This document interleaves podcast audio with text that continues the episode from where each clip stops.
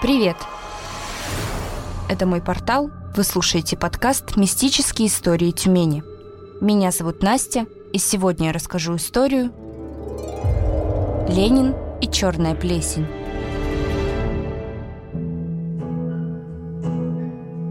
В годы Великой Отечественной войны, когда враги подошли к Москве, решено было любой ценой спасти главную ценность – забальзамированное тело вождя мировой революции. Мумию Ленина тайно перевезли в Тюмень и спрятали в здании сельскохозяйственного техникума. Чтобы никто не мог покуситься на святыню, здание обнесли высоким забором, а окна второго этажа, где хранилось тело, заложили кирпичной кладкой – Многочисленная охрана должна была обеспечить строгое соблюдение режима секретности. Внутренние караулы комплектовались из кремлевской охраны, внешние – из тюменских органов госбезопасности.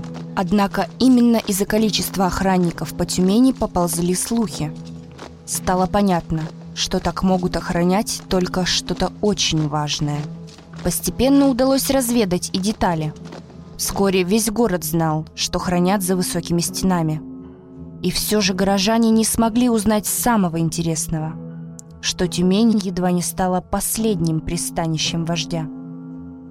Вместе с забальзамированным телом Ленина в Тюмень, разумеется, переехала и команда ученых, которая обеспечивала сохранность реликвии. В 1942 году академик Сбарский, главный хранитель тела, с ужасом заметил, что на нем появилась плесень. Причем самое страшное – черное. По-видимому, сказалось изменение температуры и влажности. При ее появлении тело полагалось либо сжечь, либо растворить в кислоте. Сбарский прекрасно понимал, что если с мумией что-то произойдет, то не уцелеет ни он сам, ни его близкие.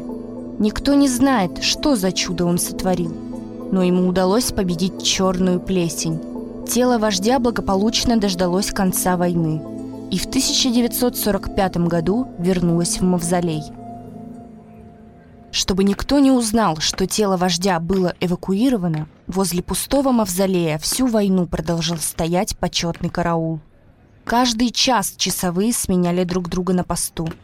Сегодня тюменцы рассказывают, что иногда по ночам в здании бывшего сельхозтехникума слышны их гулкие шаги – будто бы повторяется смена караула. Поэтому охрана не любит оставаться здесь на ночные смены. А еще говорят, что та самая черная плесень, покрывшая когда-то тело Ленина, до сих пор периодически проступает на стенах, и полностью искоренить ее не удается.